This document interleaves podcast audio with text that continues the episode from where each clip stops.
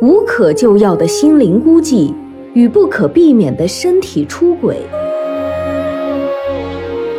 震撼心灵的爱情，妻子痛定思痛，决定离婚，开始自己的事业。情人也决定退出，留下了一封告别信，移民美国。地产大佬爱向何方？何去何从？欢迎聆听广播剧《留守男人》，作者米瑞荣，拟音段小初，混音吴桐。第二十七章。刚刚喝下一大杯凉水的李海，嗓子已经好了很多。昨天晚上成都下了特大的暴雨。我们几个小区都被水淹了，半夜我睡不着，怕出事儿，就开车到各个小区去看了看，还帮助疏导了积水。后半夜实在困了，就在车里睡了。要不是你打电话，我都不知道要睡到什么时候才醒得过来。哦，昨晚雷声太大，大家说话都听不见，可能是吼得太厉害了，所以嗓子劈了。李海都不知道自己。怎么能这么快就编出这样的谎言？倒还是说得过去。就连在一边旁听的小飞都感觉是真的一样，使劲点头。是吗？我还以为你出什么事儿了，把我着急的。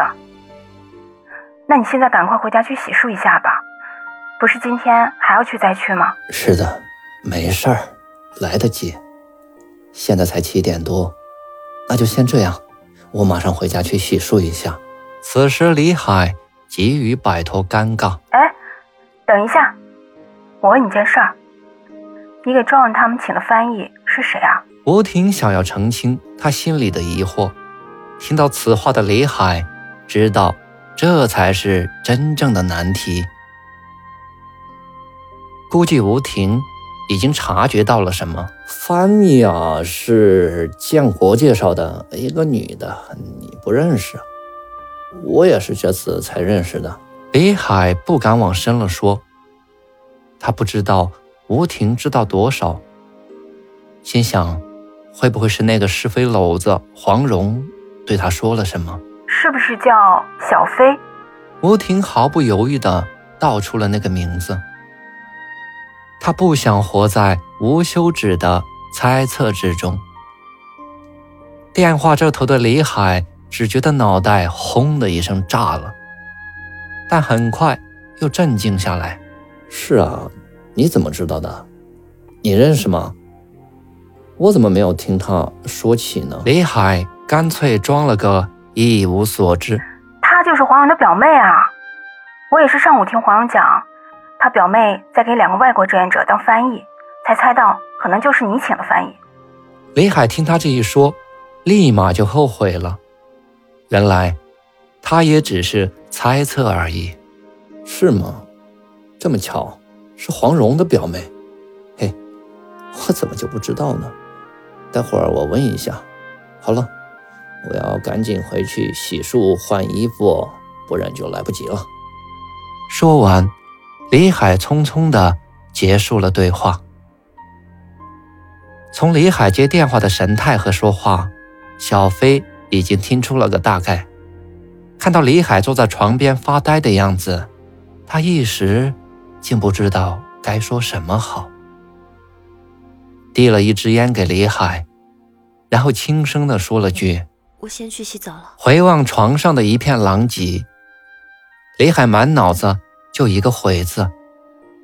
昨晚的激情已荡然无存。想想，真有点后怕。此事该怎么收场呢？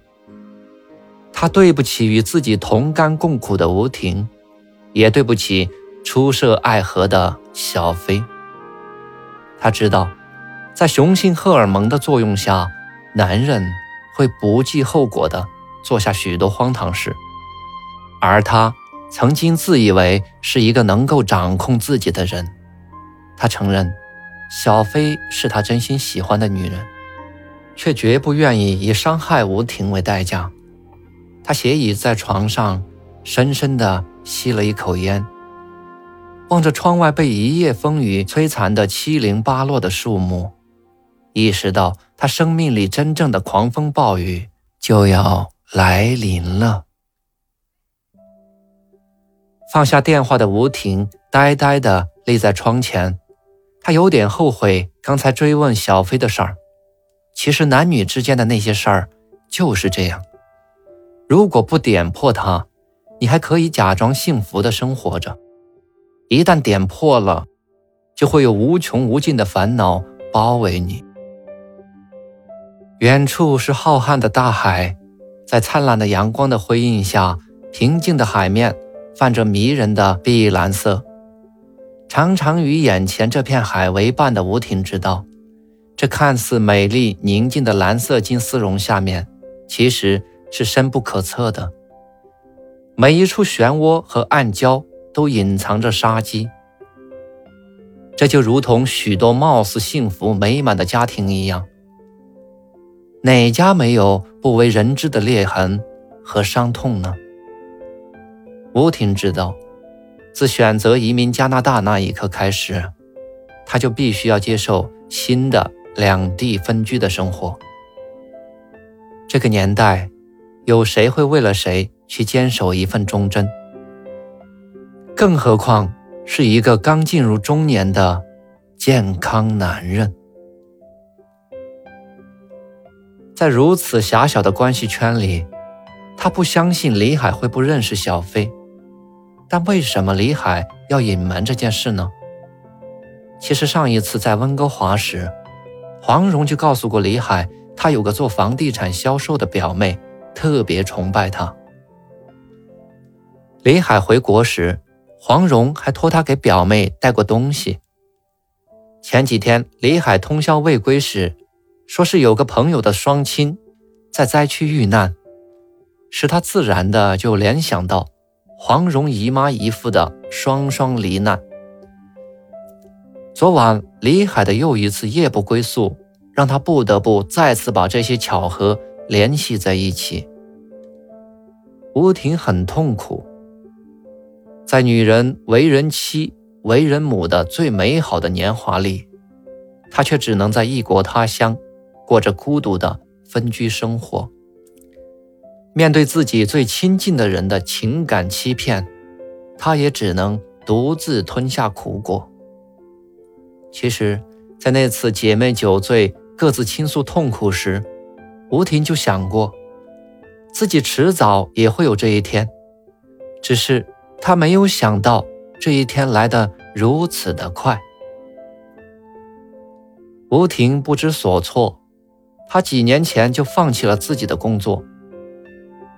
因为李海的成功不需要他在外出奔波，李海希望他过上无忧无虑的舒适生活，每天只需要邀上一帮少妇，喝啤酒，下红酒，聊闲话。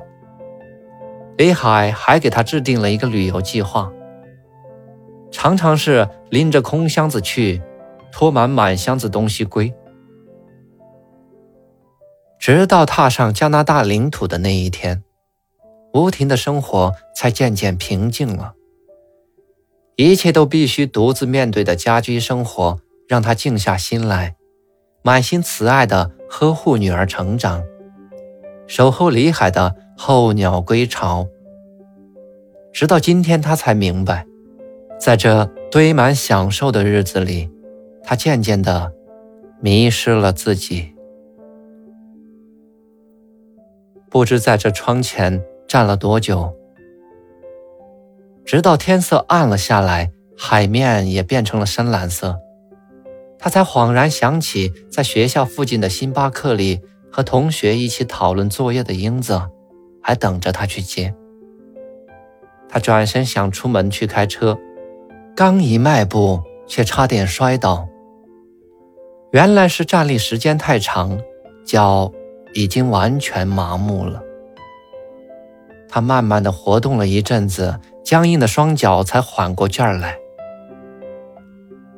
吴婷开车来到星巴克门口，透过明亮的玻璃，看到英子和两个同学正在眉飞色舞的讲着什么。他拨通了女儿的电话。英子马上与同学告别，拎着书包跑了出来。妈，你今天怎么了？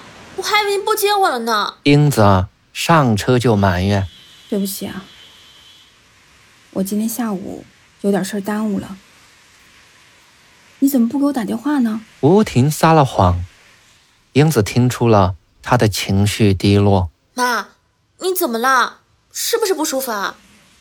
不舒服你就别出去跟他们瞎聊了。又是黄蓉阿姨吧？他们家就是事儿多，不是小宝惹祸了。就是老公又要失业了，哎，说说，今天他们家又出现什么险情了？又把你这救火队长叫去了？英子的一番话倒让吴婷心情好了许多，她笑着骂英子：“嘴太快了。”没有什么事儿，你黄蓉阿姨呢？讲起她的宏伟规划，她家的房子呢，九月份就可以入住了，他们打算在楼下隔几间小屋子，出租给那些留学生住。就说了这些事儿，妈，这黄蓉阿姨算的也太精了吧！就那么一点大的地方，还要隔出好几间房子，肯定是想租给国内来的留学生。我到过一个中国留学生租的房子看过，不过七八平米吧，就一张床和一个小的不能再小的书桌，啥都放不下。一个月还收人家四百加币，心太狠了。还有啊，每周只能用一次洗衣机。每天只能做一次饭，还不能炒菜，这叫什么房东啊？这都是国内来的人干的事儿。中国人出了国就会干自己人整自己人的事儿。妈，你千万不要去掺和黄蓉阿姨的事情，她那是违法经营，一旦政府发现了，他就完了。小宝的事儿还没完，违法经营的事儿又快犯上了。吴婷第一次看到女儿这么能讲。不会这么严重吧？本拿比那边不是有好多这样的学生出租房吗？我也没见政府去管呢。你打开每天的《明报》，上面全是租房广告，你就蒙我吧。妈，那是人家老外还没整明白，等人家明白了，就一定会来管的。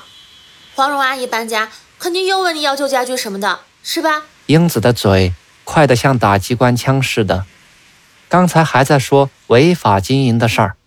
这会儿一下子又跳到家居上面来了。嗨，什么都瞒不过你，他就是那么一说。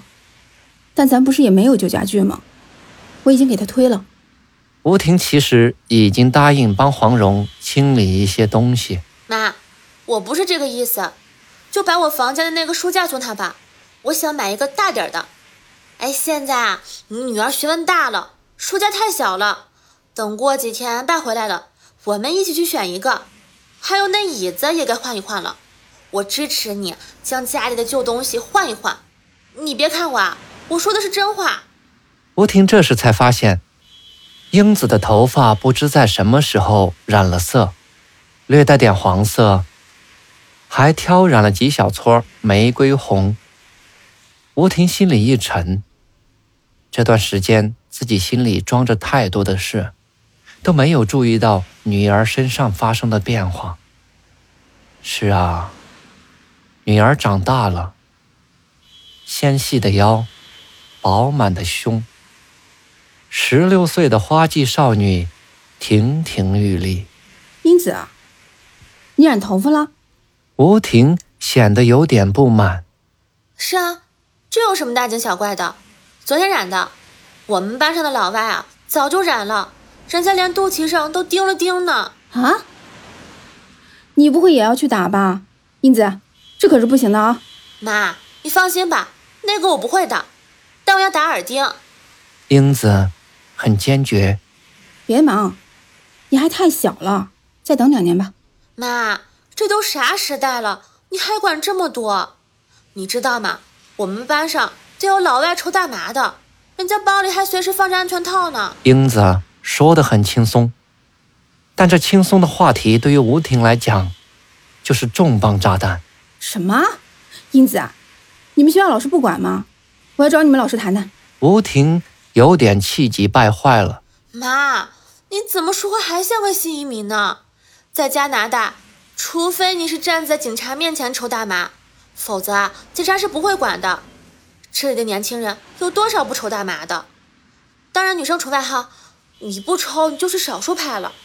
还有，我们老师给我们公布了一组调查数据：加拿大的孩子第一次有性经验的年龄平均为十七点九岁，其中百分之二十五在十六岁以下，百分之五十呢在十六到十九岁，百分之十五啊在二十到二十二岁，二十三岁都还没有性经验，那就 out 了。看着张大嘴说不出一句话的吴婷，英子赶紧安慰妈妈。哎，老妈，你放心，我血液里流淌着中国人的血，不会让你失望的。我不过就是染染头发而已，放心吧。我知道你这几天都在为汶川大地震的事操心，我不会让你再为我操心的。说完，搂着正在开车的妈妈亲了一下。吴婷不知该高兴还是该担心，最近身边发生的事情太多了。让她完全忽略了身边的女儿。这会儿她又突然想起刚才在家发呆忘了做晚饭，于是告诉英子，干脆到 downtown 找个地方吃晚饭再回家。英子当然高兴，他还试探着对吴婷说：“妈，我们要不要到 Pacific Center 去 shopping 啊？马上就到夏季了。”我想买两件 Miss Sixty 的牛仔裤和 T 恤，还有 Juicy 的衣服。好啊，还好今天是周末，要不然呢，商店也该关门了。吴婷知道，女人排解烦恼的最好方法就是购物，于是调转车头，往 downtown 方向去了。感谢聆听、关注、分享，本章播出完毕，敬请期待下一章节。